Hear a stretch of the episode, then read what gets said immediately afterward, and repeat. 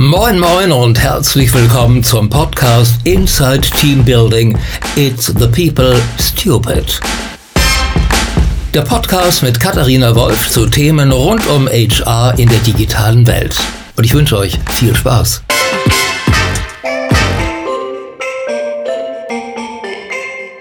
Hallo und herzlich willkommen zu einer neuen Ausgabe von Inside Team Building. Ich darf heute in Köln in einer unfassbar coolen Location sitzen und zwar im äh, Hauptquartier von Ströer mit äh, Birgit Ossendorf-Will, die hier die ähm, ja das wertvollste Gut, nämlich das ganze Personal äh, unter ihrem Beritt hat. Liebe äh, Frau Ossendorf-Will, vielen vielen Dank, dass Sie ähm, sich heute die Zeit für mich nehmen und ich äh, hier bei Ihnen sein darf. Ja, herzlich willkommen. Ich freue mich auch sehr und ich bin sehr gespannt, wie die nächsten 40 Minuten laufen werden.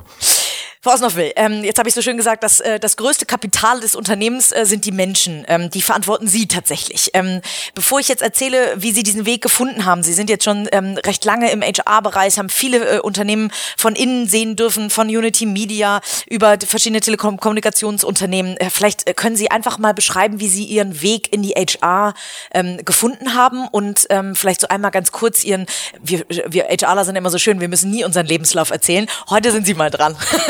Heute darf ich mal erzählen. Genau. Ja, ich glaube, das ist das, dass ich meinen Werdegang so gefunden habe, ich bin immer schon gern mit Menschen zusammen gewesen.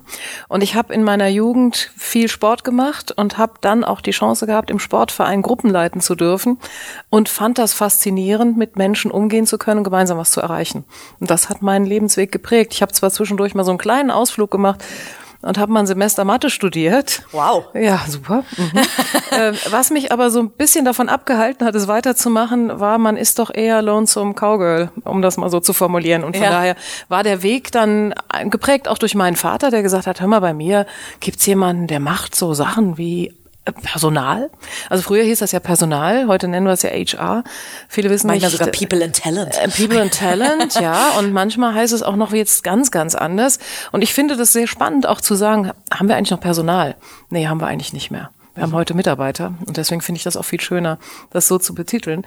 Nur man findet noch keinen wunderbaren Titel, ja, der das dann sagt. Also viele sagen People and Culture, ja, und auch das hat was damit zu tun. So, und wie bin ich da hingekommen?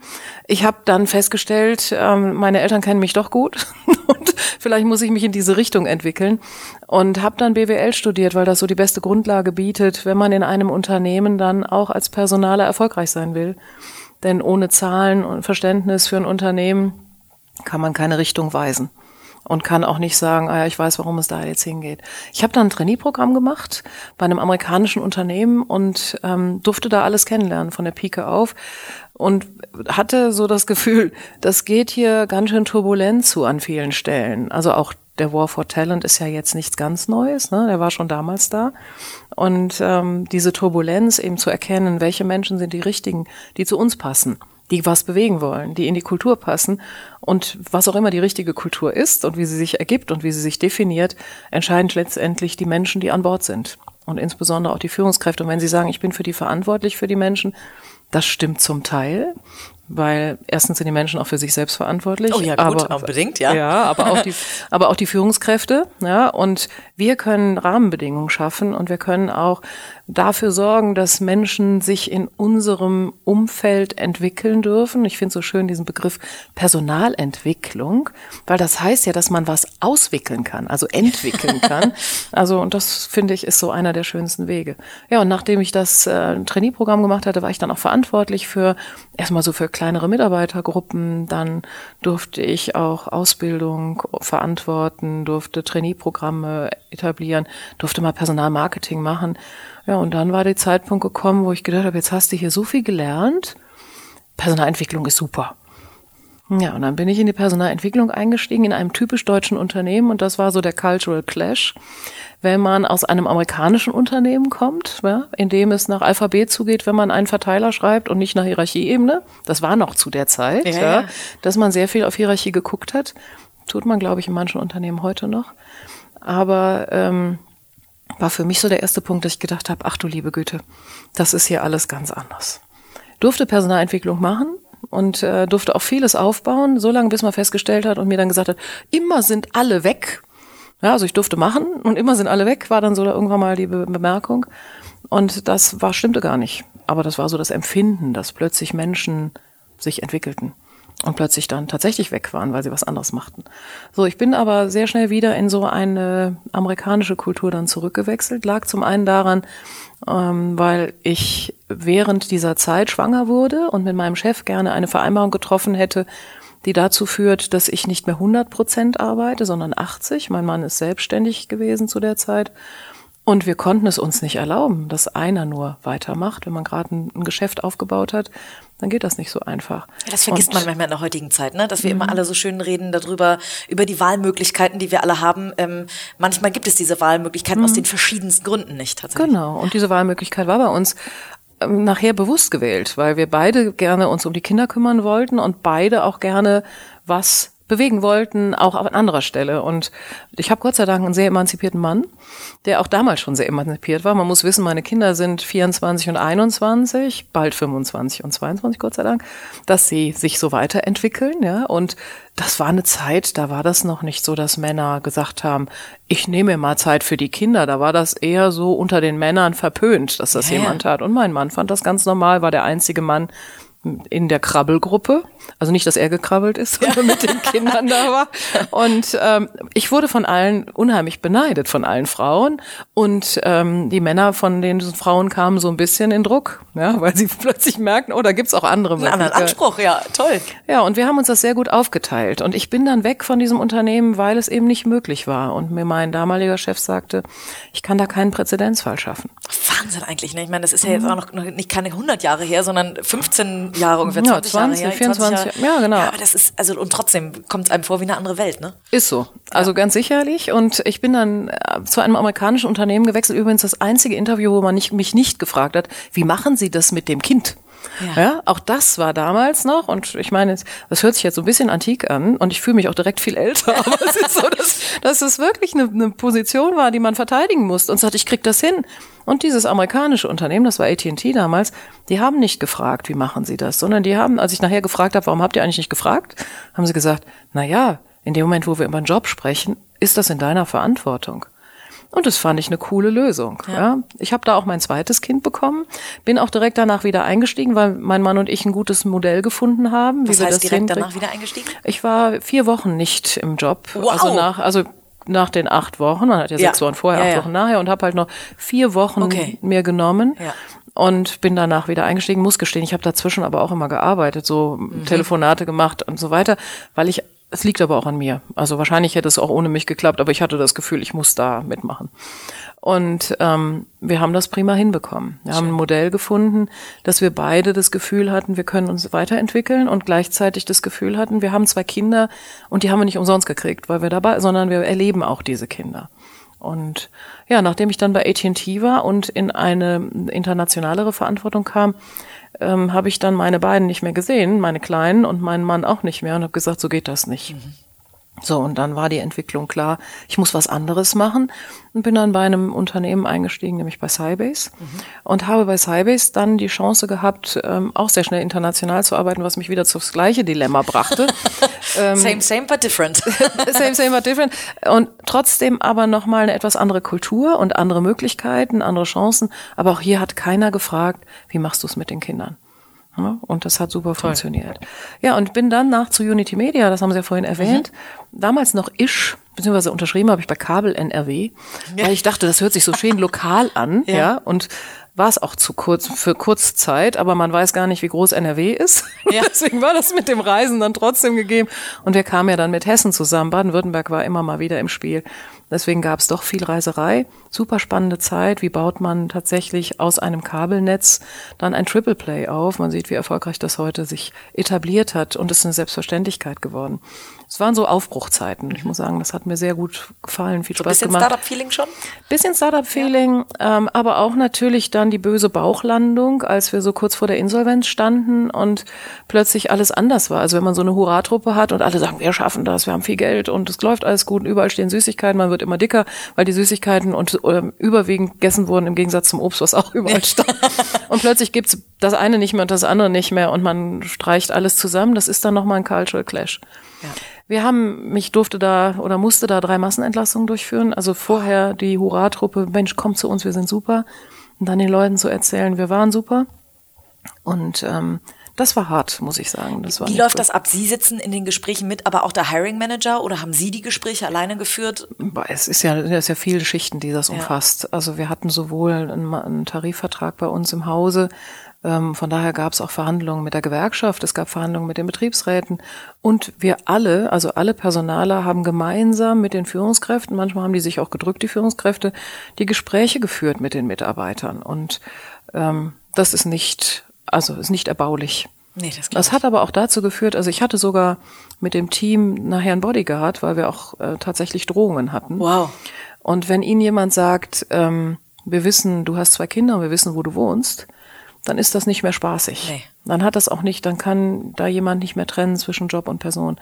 Das war eine haarige Zeit. Also die haben uns dann tatsächlich in die Tiefgarage begleitet, bis wir im Auto saßen und so weiter. Oh, das, Das- ist ja wie, im- wie im Film tatsächlich, ja Wahnsinn. Das war auch meine einzige Horrorerfahrung, muss ich sagen, weil in dem Moment, wo Familie ins Spiel kommt, Ja. ist es sehr, sehr schwierig. Ne? Also es ist schlimm. Ja, und ich bin dann von Unity Media weggegangen nach München zu British Telecom und ähm, das war direkt verbunden auch mit einem, also man glaubt ja immer, Deutschland ist Deutschland, aber es ist trotzdem regional sehr unterschiedlich, was Kulturen Gerade wenn man angeht. über München spricht. Äh, Gerade wenn man, ja, vielleicht eher auch München und Bayern spricht, Ja. ja. Schulsystem anders, die ganze Familie ist mitgekommen. Man ist immer nur dazu gereist. Äh, Zug, man, man ist und bleibt Zugkreis, Ja. egal wie. Und ich fand das sehr lustig. Wir haben, äh, wir haben in Unterhaching gewohnt und ich habe dann Eau de Cologne mitgebracht, also hier an Farina an meine Nachbarn verschenkt und äh, habe mich gefreut, dass ich dann mal Zugang hatte. Die fühlten sich überfallen, hatte ich den Eindruck. Okay. Und von der einen hatten wir dann am nächsten Tag äh, Brezeln an der Tür und dann habe ich gesagt, oh, danke schön, ja, ihr habt uns ja auch was geschenkt. Ja. Hab ich gedacht, okay, so geht das hier. Und dann habe ich das im Büro erzählt und dann sagte so eine Niederbayerin zu mir, ja, Mei, das kannst nicht machen. Und dann habe ich gesagt, wieso nicht? Und dann hat sie mir erklärt, da wartet man, bis man eingeladen wird. Ja, und dann habe ich nur gesagt, die wissen aber doch nicht, dass wir hier wohnen. Wir sollen die wissen, dass sie uns jetzt mal einladen können. Ja. Das war auf jeden Fall sehr, sehr spaßig. Wir hatten nachher eine wunderbare, äh, auch durch die Kinder, die dann in die Schule dort gegangen sind und dann auch gelernt haben, dass Schulsysteme unterschiedlich sind äh, und auch noch ein paar Herausforderungen hatten, weil da schon G8 war und der Ältere schon auf dem Gymnasium war und G9 hatte. Der durfte dann ein bisschen äh, verstärkt lernen, weil er eine Fremdsprache noch lernen musste.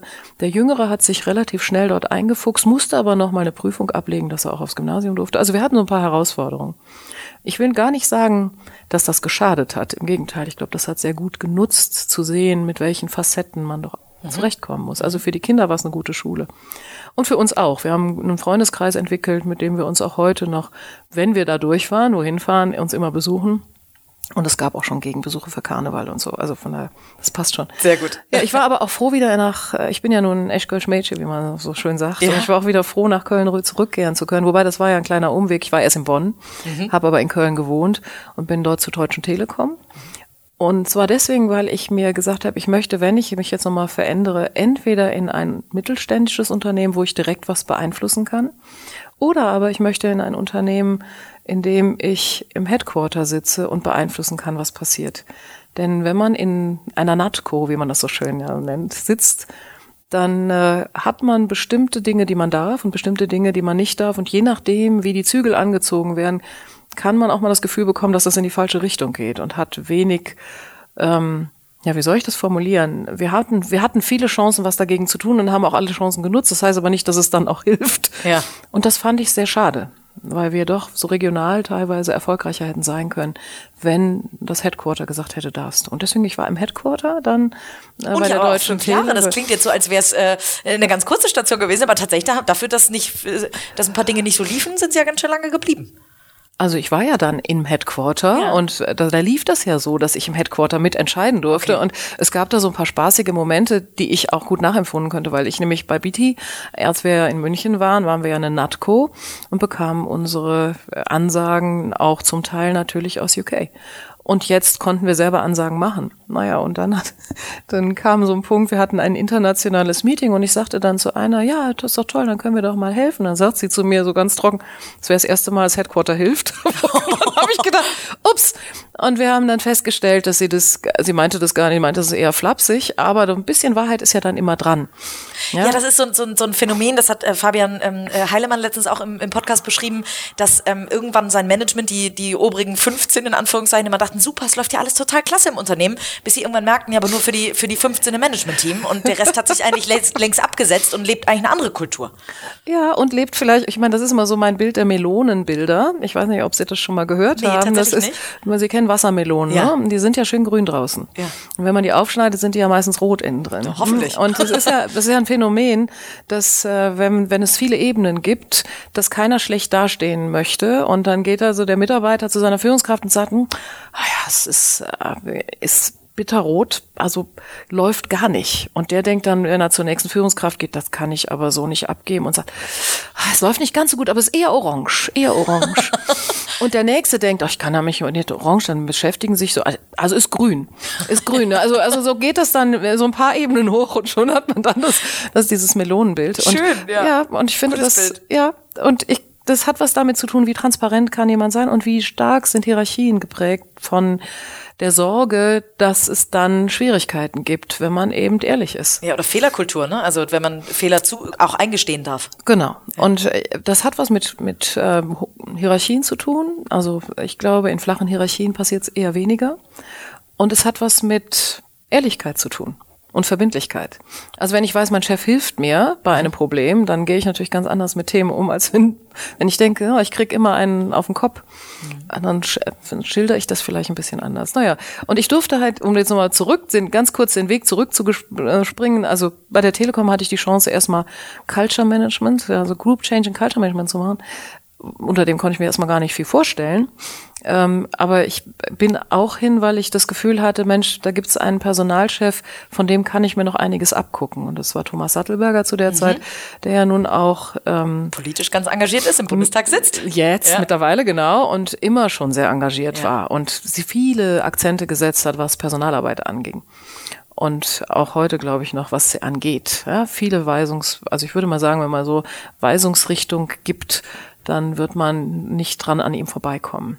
Und ähm, das war mit so der Zugpunkt zu sagen, ich gehe zur Deutschen Telekom, um auch zu sehen, wie funktioniert das in so einem Unternehmen. Und obwohl ich mir geschworen hatte, ich gehe nie wieder in ein deutsches Unternehmen, das hat ja jetzt auch beim zwei jetzt gut geklappt. Ich bin ja, ja immer ja. bei Ströer, was ja genau. auch ein typisches Unternehmen ist. Liegt aber vielleicht daran, weil es dann nicht mehr so gruselig war wie meine erste Erfahrung, wobei die war auch das ist jetzt bös zu sagen, es war gruselig. So im Rückblick war es doch sehr antiquiert. Ja, es war auch eine andere Zeit. Ähm, äh, genau. Wenn Ströer heutzutage sagen würde, wir schließen alle Frauen aus, die nicht 100 Prozent arbeiten können, äh, glaube ich, hätte Ströer oder jedes Unternehmen massives ja. Problem. Und würde auf viel Potenzial verzichten. Genau. Ja, deswegen. Also ich glaube, das, ja. also ich muss sagen, ähm, so typisch deutsches Unternehmen gibt's aus meiner Sicht nur noch wenige. Ja.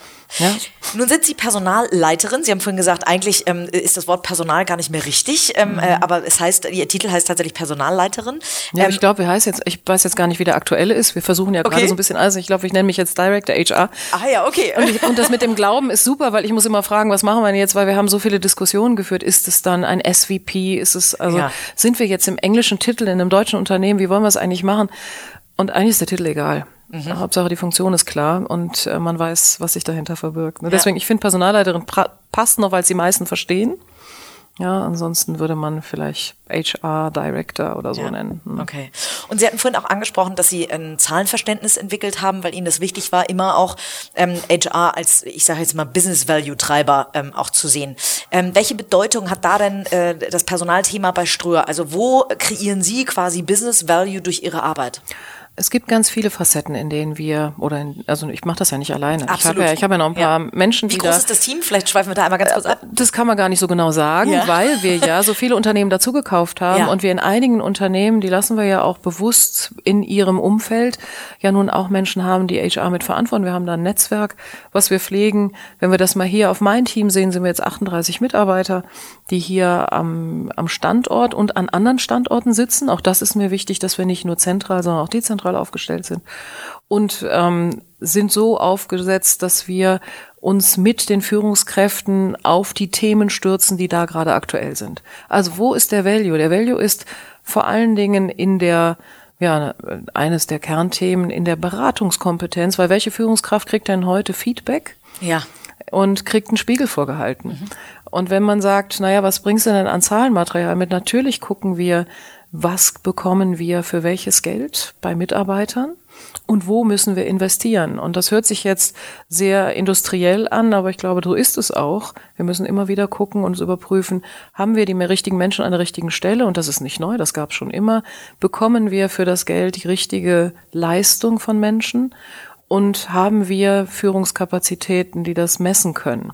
Und wenn wir jetzt mal über Zahlen, Daten, Fakten, wir, wir haben gerade ein schönes Projekt, in dem wir auch gucken, was sind denn eigentlich unsere, und das ist ein gesamthaft Ströer-Projekt, an dem alle mitarbeiten, ähm, wie sind wir denn mit unseren KPIs, was Recruiting angeht?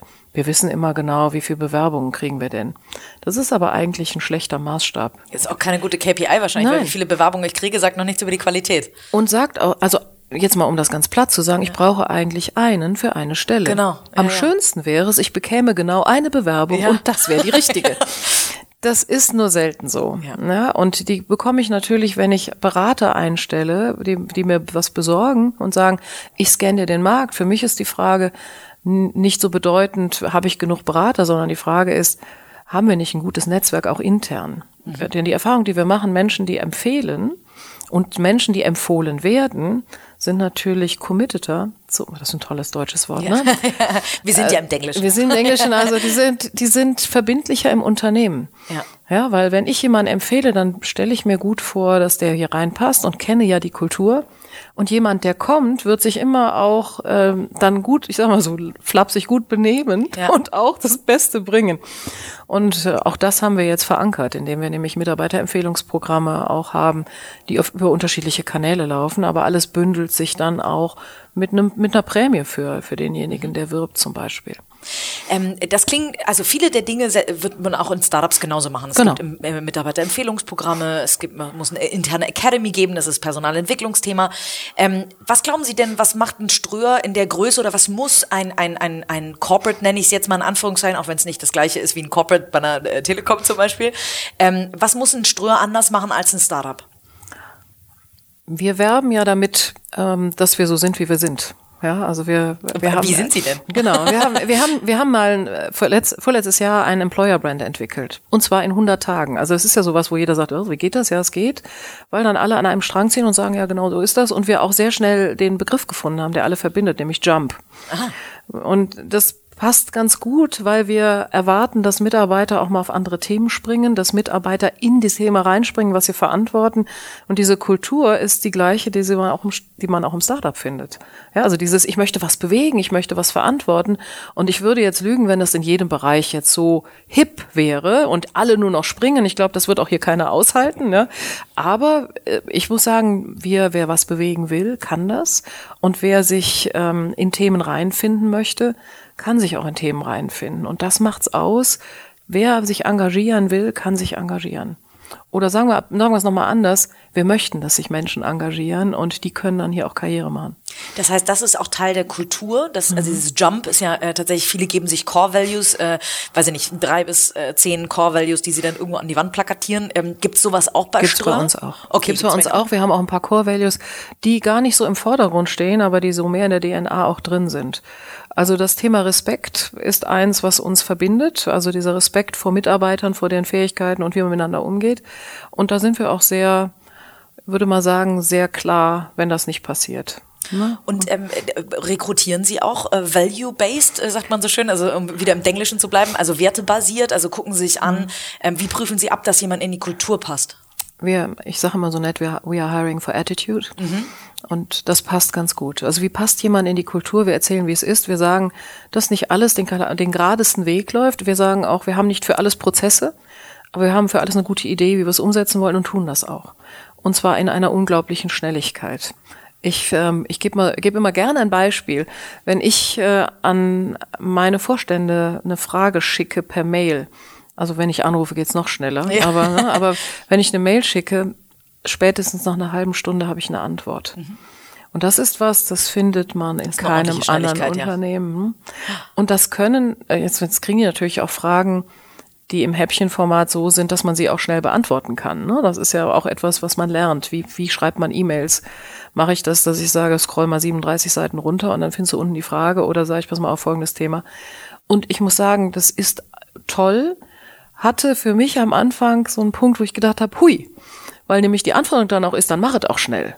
Ja, weil wenn man so gewöhnt ist, dass man erstmal eine Präsentation macht und man stellt die mal vor, dann haben noch fünf Leute was dazu zu sagen und dann kommen noch mal drei, die sagen, ach nee, hast du den schon gefragt? Was gerne in Konzernen so üblich ist, weil da muss noch jeder mit ins Boot. Das macht man hier vorher. Die holt man automatisch ins Boot und sagt, guck mal hier, das haben wir vor. Und dann gibt es doch dann nur noch die Möglichkeit der Entscheidung. Und große PowerPoint-Schlachten gibt's hier nicht. Toll. Ja, das ist nämlich, also ich finde es schön, wenn was auf Slides steht, was man präsentieren kann. Ja. Ich finde, das muss man aber gut selektieren, wofür das notwendig ist. Ja, Meistens ob, ist man sich totschlägt dann fast damit, ja. Genau, genau. Ja.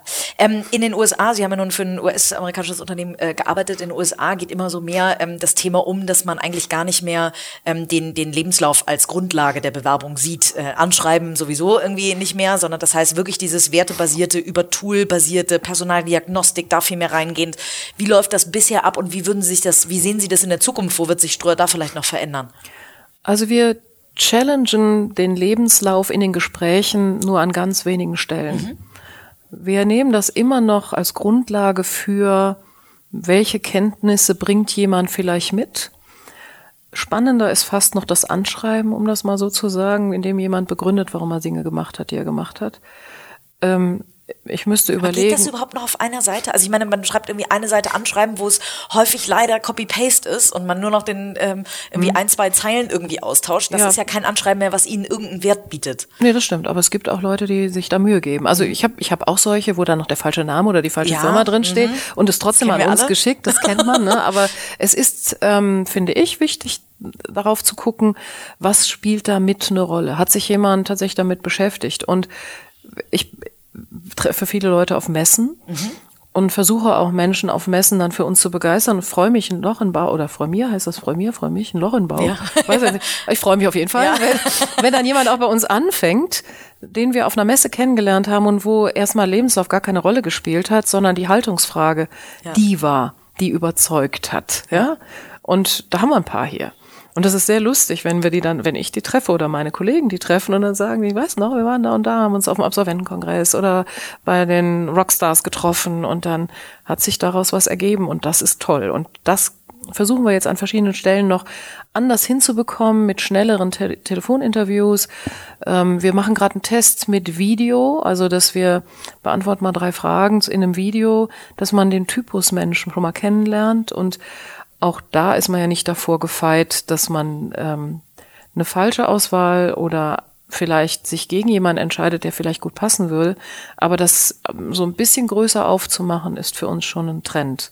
Das heißt zum Beispiel Videos setzen Sie auch ein. Gibt es so andere Tools, die Sie noch einsetzen zum Recruiting? Gibt es ein, ähm, wie arbeiten Sie hier intern? Ist, haben Sie ein SAP oder haben Sie ein Bewerbermanagement? Wir, haben, äh, wir haben ein Bewerbermanagement-Tool, ja. in dem wir äh, interaktiv mit dem Kandidaten auch direkt kommunizieren okay, können. Super. Was und ist das? Mit, das mit ist Pre-Screen. Pre-Screen? Okay, genau. alles klar. Weil und unsere Hörer lernen da auch immer gerne dazu. Ja, und ich muss sagen, das ist so, ich mache jetzt keine Werbevorführung, nee. aber das war für uns das Tool, was am besten abgebildet hat, was wir haben wollten, ja. nämlich den Prozess adaptieren zu können, je nach Tätigkeit und äh, eben nicht zu sagen, unser Standardprozess sieht immer vor, wir machen A, B, C, D, E, F, sondern vielleicht machen wir nur A und F. Mhm. Ja, und ähm, das kann man damit gut abbilden und das ist für die Vielfalt der Unternehmen, die wir hier haben, auch wichtig, weil wir durchaus unterschiedliche Recruiting Maßnahmen auch haben. Bei dem einen gibt's ein Probearbeiten, bei dem anderen machen wir ein Assessment Center, wieder einen, bei einem machen wir ein Development Center. Also dann gibt es einfach nur Telefoninterviews, also wirklich eine Vielzahl angepasst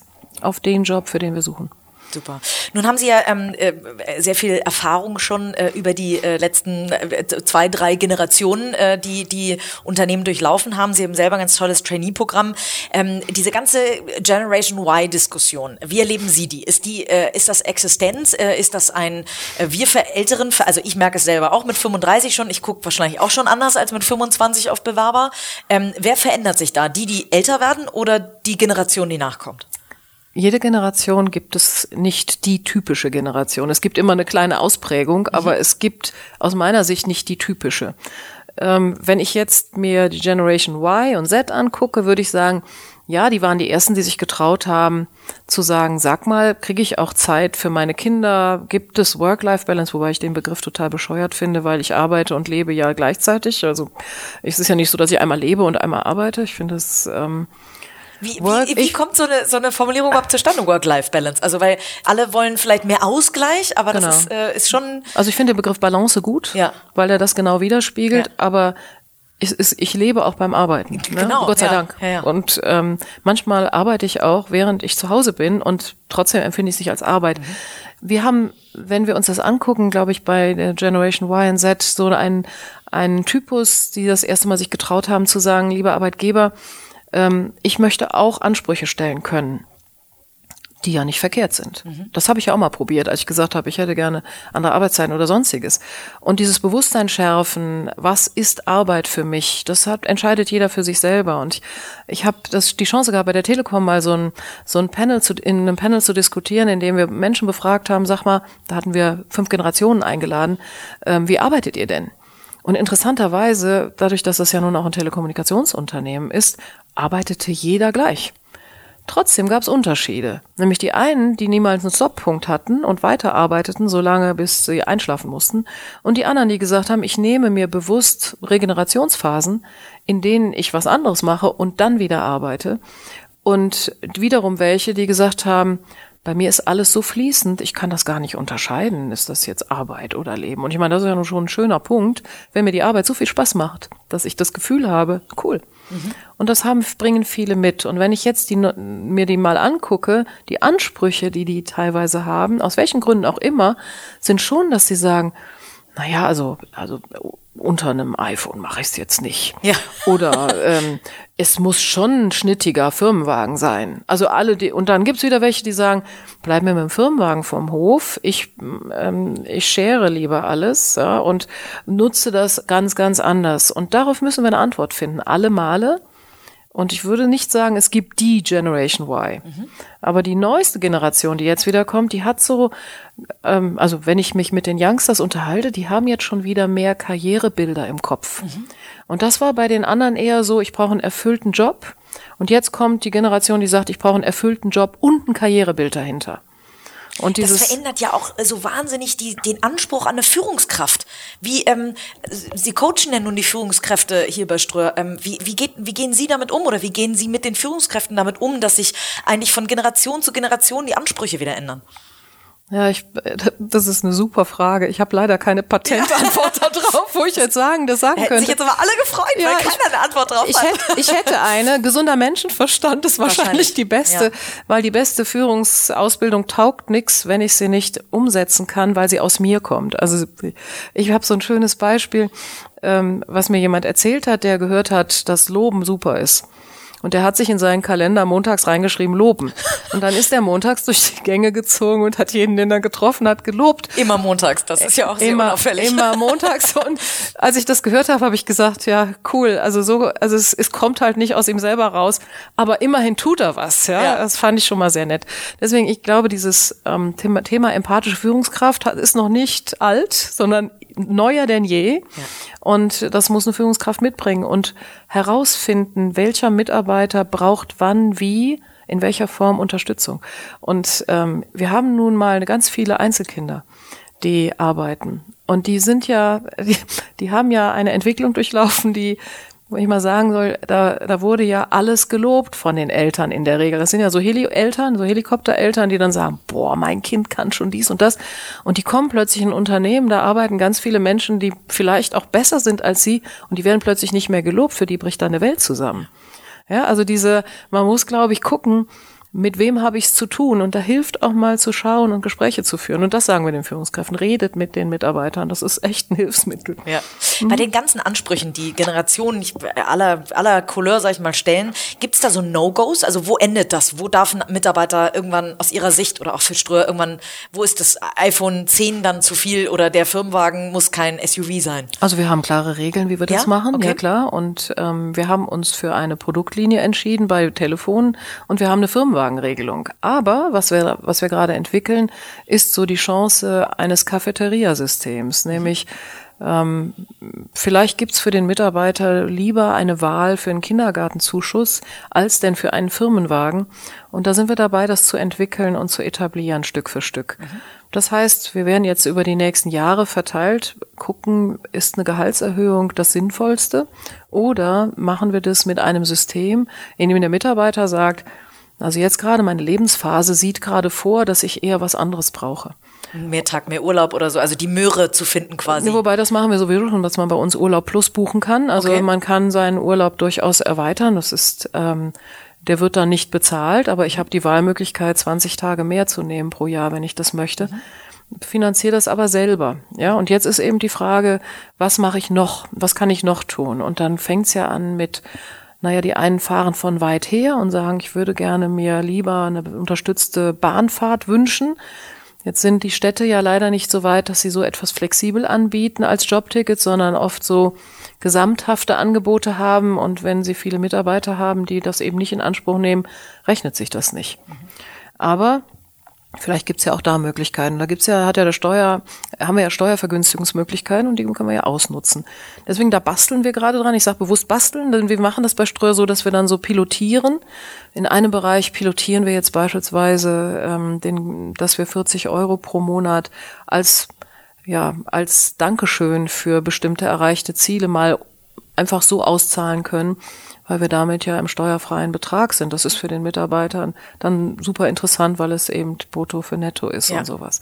Also wir haben viele Möglichkeiten noch nicht ausgeschöpft und werden da aber noch weiter dran arbeiten, damit der Mitarbeiter der Zukunft, und wir haben ja hier vier Generationen unter einem Dach, sich entscheiden kann und ein bisschen mehr Wahlmöglichkeit hat, weil das ist das, was sich durchzieht bei allen die sagen, ich hätte lieber mehr Wahlmöglichkeit. Und nicht sagen, in dem Job hast du das, das, das, sondern vielleicht braucht er gerade was anderes. Damit sind wir fast natürlicherweise schon bei dem Thema auch äh, Frauen, also Mitarbeiter der Zukunft, Wahlmöglichkeiten. Ähm, wie sieht es denn aus? Was bietet denn da Ströer ähm, Frauen, die, äh, so wie Sie sagen, wir, ich möchte Karriere und Kinder irgendwie unter einen Hut kriegen? Gibt es sowas wie Teilzeit, Führungskräfte auch, die sich, äh, die so Jobsharing machen oder was gibt es da bei Ihnen? Also bei uns gibt es Teilzeit-Führungskräfte, die gibt es. Bei uns gibt es Führungskräfte, die auch ähm, sich ihren Homeoffice-Tag oder wir nennen es Flexwork, weil ich ehrlicherweise den Begriff Homeoffice hasse, weil das ist ja kein Office, sondern wir entscheiden ja, wir stellen ja nicht einen Tisch rein und sagen, hör mal, guck mal, da musst du arbeiten, sondern eigentlich entscheidet der Mitarbeiter dann flexibel, an welchem Ort er arbeitet. Das tun heute schon ganz viele, auch wenn der Begriff noch nicht so geprägt ist. Mhm. Aber wenn wir das mal so als Führungsaufgabe nehmen, wir haben Mitarbeiterinnen, die arbeiten halt dann an einem Tag nicht aus dem Büro raus, sondern von woanders her. Das läuft super. Wir machen kein, wir haben noch kein Patent, wo wir sagen, es teilt sich jemand eine Führungsaufgabe. Mhm. Das müsste sich natürlich ergeben, mhm. finde ich, dass man guckt, Mensch, habe ich hier zwei, die das machen können. Es gibt ja so Tandemlösungen, von denen man ja oft liest das, ähm, wenn sich das ergeben würde, würden wir das sicherlich ausprobieren. Wir haben viele Teilzeitkräfte, übrigens nicht nur Frauen, sondern mhm. auch Männer. ist schön, dass sich das auch das langsam entwickelt. Äh, das ist auch schön. Ja. Ich freue mich, wenn wir das Gespräch gar nicht mehr führen müssen, ist es eine Frau oder ist es ein Mann. Ja. Das Schönste, ich hatte darüber auch eine gute Diskussion damals mit Thomas Sattelberger, weil ich gesagt habe, ah, wenn wir diese Frauenquote haben, ich möchte doch nicht auf der Stirn haben, ich bin eine Quotenfrau. Ja, ja, ja. Sondern eigentlich hätte ich lieber, dass sich das natürlich ergibt. Und die Argumente bei ihm waren ganz klar, dass er sagt, ja, wir müssen erstmal die Chancen für alle gleich haben. Und das kriegen wir hier gut hin, finde ich. Das heißt, er war Befürworter der Frauenquote und Sie ihr. Er hat sie ja quasi eingeführt. Ja. Er hat ja die Diskussion überhaupt eigentlich erfacht, entfacht. Und als wir das erste Gespräch hatten, war, war das so in der Diskussion. Und er fragte mich, wie ich das finde. Und dann sage ich, ich finde das furchtbar. Ja. Und da war er entsetzt. Und dann haben wir darüber diskutiert. Und ich habe das nie unter dem Gesichtspunkt gesehen, dieses Öffnen von Möglichkeiten, weil ich mir meinen Weg gebahnt habe, auch vielleicht auch mit einem mit einem gewissen Selbstverständnis, dass das um den Job geht und und nicht ums Geschlecht, aber die Möglichkeiten zu öffnen, ja, die waren bei vielen Unternehmen nicht gegeben. Und wenn wir es so hinbekommen, dass es natürlich ist, dass Frauen und Männer derjenige oder diejenige den besten Skillset hat, um diese Aufgabe zu übernehmen, dann sollte der oder diejenige gewählt werden. Mhm. Aber wir müssen es noch forcieren. Ich meine, wir haben, wir haben ein Talentprogramm, in dem sich Mitarbeiter selber empfehlen für ein Talentprogramm. Mhm. Und die Führungskraft schreibt noch dazu und sagt, ja, bestätige ich oder nicht, aber es ist Aufgabe des Einzelnen, sich dafür zu also melden. Proaktiv, ja. Proaktiv. Wunderbar, läuft jetzt die zweite Runde. Wir haben ein Jahr, also es geht über zwölf Monate. Und ähm, dieses Jahr haben sich deutlich mehr Frauen gemeldet für das Talentprogramm. Mhm. Super. Da kommt ja dann auch schon ins Spiel, dass ähm, jede Frau, die in einer Führungsposition sitzt, auch ein Vorbild ist. Wie sieht das bei Ströer aus? In den ganz hohen Positionen gibt es da viele Frauen? Also Sie also, schon mal? Ja, und, und meine Kollegin aus dem Legal-Bereich. Wir mhm. sitzen auch beide im Excom. Ja? Excom ist bei uns, besteht aus den Segmentverantwortlichen und den drei Vorständen. Und von daher sitzen wir da an oberster Stelle. Wenn wir da ein bisschen drunter gucken, gibt es noch nicht den, gleich, den Ausgleich, aber wir haben eine gute Quote. Okay. Ja, also wir sind auch auf einem guten Weg, finde ich. Das, es ist ja manchmal wie verhext, dass sich Frauen nicht das zutrauen. Ja, und Leider das ist, manchmal, ja. ich, ich habe manchmal das Gefühl, ich muss die echt pushen und sagen, komm, mach das. Ja, aber da stehen vier Sachen drin, die ich nicht kann, wo ich dann sage, hey, und? Wie schnell lernst du die? Oh, ich denke schnell, ja, dann mach das doch bitte, ja. Mhm. Und dieses ähm, sich trauen steckt irgendwo drin, ich verstehe nicht wo, dass wir das nicht so raus, also dass dieses Engagement, ich kann das, ich will das, noch nicht so überschwappt. Wir sind, äh, wir als Frauen sind oft verhaltener. Und das gibt's ja viele Untersuchungen drüber, ne, dass das so ist, dass äh, wenn man Lebensläufe Männern und Frauen vorlegt, die die gleiche Qualifikation haben, dass da der Mann sagt, ja klar, und die Frau sagt, hm, aber bei dem Punkt bin ich mir nicht sicher. Und da ein bisschen mutiger sein, das ist immer so mein Credo an alle Frauen. Ich habe immer, ich halte, habe schon mehrfach Vorträge gehalten. Ähm, du entscheidest, ob du ein Schokoriegel bist oder die längste Praline der Welt. Ja, Deswegen, ja das, das ist, stimmt. Das ist eine schöne Werbung das, dafür. Ja, genau. Und das ist jeder, jeder entscheidet das für sich selber. Und manchmal brauchst du einfach so ein bisschen Rückenwind, Seitenwind. Hatten Sie ein Vorbild? Also ein weibliches Vorbild oder von mir aus auch ein männliches Vorbild, ähm, der Sie da bestärkt hat? Oder wo Sie gesehen haben, wie es funktionieren kann? Ich habe mir immer Menschen gesucht, mit denen ich in ein Sparing gegangen bin. Wenn ich sagen würde Vorbild, ähm, würde ich sagen, nee, so direkt gab es das nicht, aber es gab immer gute Sparing-Partner. Und auch Menschen, die mir Dinge zugetraut haben, die ich mich nicht getraut habe, und gesagt haben, mach mal. Und ich habe gesagt, puh, doch, doch, du schaffst das. Ja, und ähm, das war für mich immer Anreiz, um dann auch den nächsten Schritt zu machen. Super. Mhm. Dann kommen wir jetzt auch schon äh, zur letzten Frage tatsächlich, die ich all meinen Podcast-Interviewgästen ähm, stelle, und zwar, was ihr Erfolgsgeheimnis ist. Also warum ähm, es schafft ja nun nicht jeder irgendwann an der Spitze mhm. ähm, äh, zu stehen eines bestimmten Bereichs, einer bestimmten Unit. Ähm, was ist das? Ähm, was ist ihr Erfolgsrezept? Warum sind Sie vielleicht eine Ecke erfolgreicher, eine Ecke vielleicht äh, besser, wie auch immer? Was sind da, stecken da vielleicht auch für Charaktereigenschaften dahinter? Warum haben Sie es geschafft im Gegensatz zu anderen? Das ist eine schöne Frage und wahrscheinlich auch die schwierigste zu beantworten ist. Ich sage immer, ich bin sehr authentisch und ich bin der geborene Optimist. Bei mir geht's immer, wir kriegen das irgendwie hin. Und ähm, mein, mein Credo laut, lautet auch da, ich schaffe das nie alleine, sondern immer mit Menschen zusammen. Und mein Erfolgsfaktor sind immer diejenigen, die daran glauben, dass wir Dinge erreichen können. Und das sind sowohl meine Mitarbeiter, meine Kollegen als auch meine Führungskräfte. Also wenn mich jemand was fragt, dann bin ich sehr authentisch und sage, dann müssten wir aber Folgendes tun und wie sieht das denn aus? Und wenn die dann diesen Weg mitgehen, dann schaffen wir das auch. Also ich würde jetzt nicht Bob der Baumeister, hurra, wir schaffen das. Ich bin, ja. ich bin jetzt bin auch nicht von der Hurra-Truppe, also ich bin auch nicht unrealistisch, ja. aber ich habe doch viel Fantasie, wie man Dinge erreichen kann. Und das ausleben zu dürfen, ist, glaube ich, auch das, was dann beflügelt im Erfolg und dass man dann damit auch weiterkommen kann. Super, also Sie sehen also alle Wege, die nach Rom führen. Das ist toll. Ich sehe auch, äh, ja, alle Wege weiß ich nicht, aber viele. Ja, super. Mhm. Frau Osnoffel, das hat unheimlich viel Spaß gemacht. Vielen Dank auch für die ehrlichen Einblicke, auch in Ihr äh, etwas privateres Leben. Ähm, ich bin ganz gespannt, wie sich das noch bei Ströche weiterentwickelt, werde das auf jeden Fall sehr ähm, beobachten ähm, und wünsche Ihnen für die nächsten Jahre ganz viel Erfolg und äh, ein, ja, muss man ja fast sagen, ein Weiter so. Vielen Dank. Vielen Dank. Danke auch.